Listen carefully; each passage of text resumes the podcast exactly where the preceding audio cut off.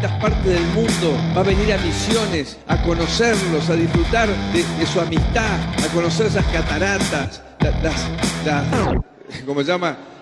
El, lugar de los jesuitas. Maldita suerte.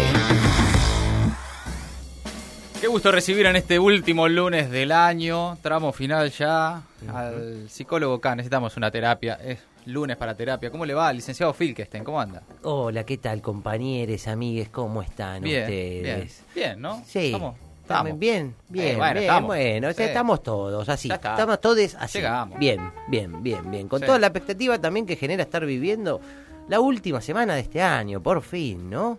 Sí. Por un fin. Poco sí, por sí, fin, un poco sí. Por fin. Aunque sigo con mi tarea de bajar un poco las expectativas con respecto al año que viene, ¿no? Al año próximo que arranca en una semana nomás. Porque por ahora las señales que tenemos, lo que sabemos que va a continuar, digamos, en el 2022, eh, no, no es lo mejor, digamos. Digamos que las cosas que ya sabemos que van a seguir más allá de este año no son muy adelantadoras, porque, por ejemplo, los dos principales datos son Omicron y FMI. Esas dos cosas siguen seguro en 2022. Eh, sí, sí. y eso no fondo, ¿eh? ¿eh? Le tengo más miedo al fondo. Que al Omicron. Sí, bueno. Bueno, Omicron ya dijeron que no, bueno, si estás vacunado no pasa nada. Y no hacen uno, no, no, no genera un gran panorama, digamos, para lo que viene.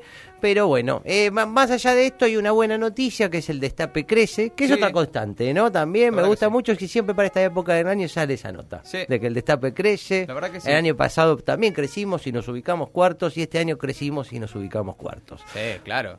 Perdón que use la primera persona de Perdón, ¿usted quiere decir algo de que el destape está manipulando algún tipo de información? No, para nada. Yo en la sorna eh, me pareció ver algún tipo de eh, crítica hacia el destape. ¿Quiere aclararlo, licenciado? por para nada, para nada. Ah, no, no, no, me, llama la atención que crecemos, pero por ahí ah. todavía nos falta para eh, no abandonar el cuarto puesto, porque teníamos una nota de fin de año pasado que crecimos y estamos cuartos. Ah, ok. Usted dice que están mintiendo con los números. No, es muy fuerte la por favor. No, Yo quiero aclarar que es el licenciado Phil, que es el psicólogo acá. ¿eh? Lo que estaba usando era la primera persona. Crecimos y estamos. Estoy usando la primera persona plural porque me siento parte de esta empresa, por, favor. de, este, claro que sí. de este colectivo que es el destape que todos tiramos en yunta para adelante. Qué bueno, licenciado. Pero más allá de esto, nos juntamos con la gente de Marta Abierta, hicimos la cena de fin de año, eh, el domingo, ayer, ayer domingo por ah, la tarde-noche como para cerrar las actividades, pero la verdad que eh, ahí el, clima de los, compañeros se veía que estaba un poco denso y concluimos que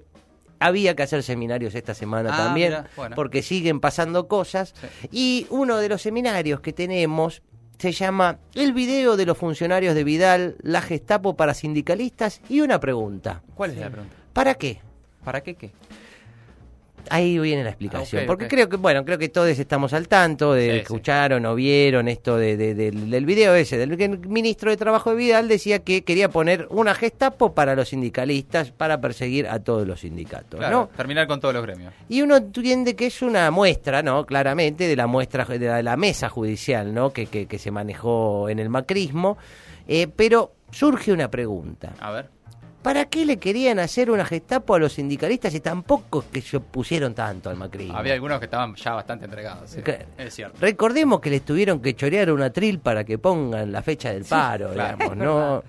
y la verdad que con esta noticia uno tiene la sensación de que los sindicalistas que pudieron sobrevivir en sus lugares al macrismo están divididos en dos categorías, ¿no? Los que no fueron carpeteables. Claro. O los que no fueron incómodos para el macrismo. Está bien, sí, está bien. Digamos, y los invito a hacer mentalmente ese ejercicio y ahí se van a dar cuenta, ¿no? Eh, no hace falta que contesten en voz alta, vamos a dejar un pequeño silencio para que lo puedan pensar ustedes en sus casas. ¿No fue carpeteable o no fue incómodo? A ver, Daer. Sí.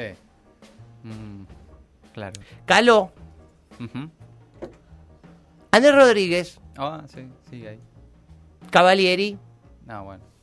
Bueno, y así pueden seguir en sus casas. lo dejo de, tarea para el hogar para que piensen ustedes y que lo pongan. Son dos columnas, básicamente los tienen que ir a Bastante fácil ubicarse. Sí.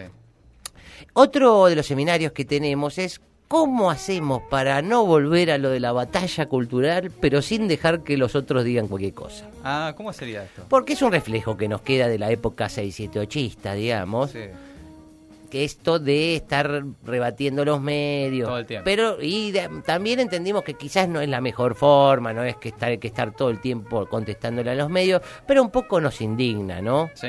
Lo que está pasando con el tema de impuestos es una muestra cabal de esto. Hace una semana se bajó el impuesto de los bienes personales para 500.000 personas, sí. pero igual están diciendo que este gobierno sube impuestos.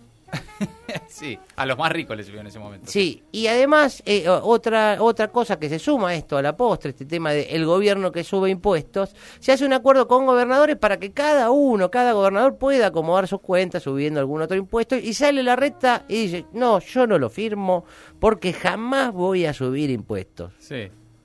Dice el tipo que subió la BL, el estacionamiento medido, va a ser eh, parquizado todos los estacionamientos, la bicicleta pasa, la bicicleta pasaron a ser pagas, todo arancela. Y, y lo hacen quedar como el tipo que no está de acuerdo con subir los impuestos. Sí, es raro, ¿no? es un poco raro. El tema es cómo hacemos para pelear contra esto sin decir otra vez la corpo instalando mentiras. Claro, sí, esperando 7D y todo eso. Claro, claro, Simplemente ignorarlo está bien. Eh. Desmentirlo solo mano a mano. Armamos un 678 conducido por Cerruti. No sé, lo vamos a discutir. Para discutir, Lo vamos a discutir. Y por último, vamos a tratar un tema que afecta muchísimo a los compañeros sobre todo, claro está, les compañeros mm, un poco los que más sufren, que son los monotributistas, ah, emprendedores, cuentapropistas. No les toca uno, a favor. Tenemos el seminario El drama de pertenecer a los PDA, peronistas que desconocen el aguinaldo. Ah, ah, ah, Está bueno, sí. Es un flagelo que se extiende entre los compañeros, esa sensación horrible de sentir que uno pertenece a un espacio político que defiende derechos, pero que no alcanzan a uno esos derechos. sí, sí, claro. Para muchos de nosotros, cuando dicen aguinaldo, pensamos, no sé, que es un jugador brasileño. Porque no lo conocemos, no conocemos ni, ni, Aguinaldo ni ni siquiera Aguinaldinho, conocemos.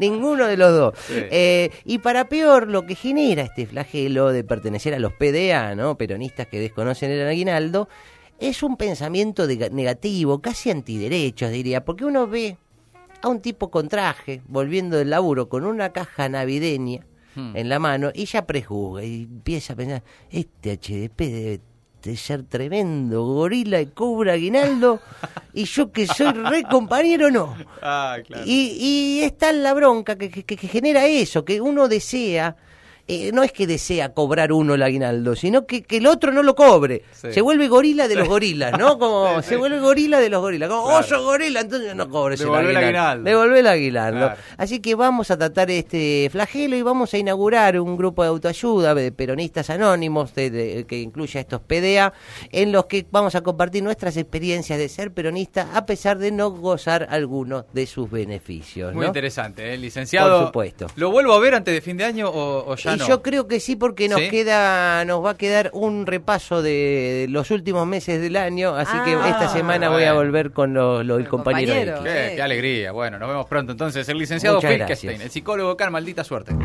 Mati, Ori, Gaby y Jera. Una maldita tribu con un ritual de dos horas.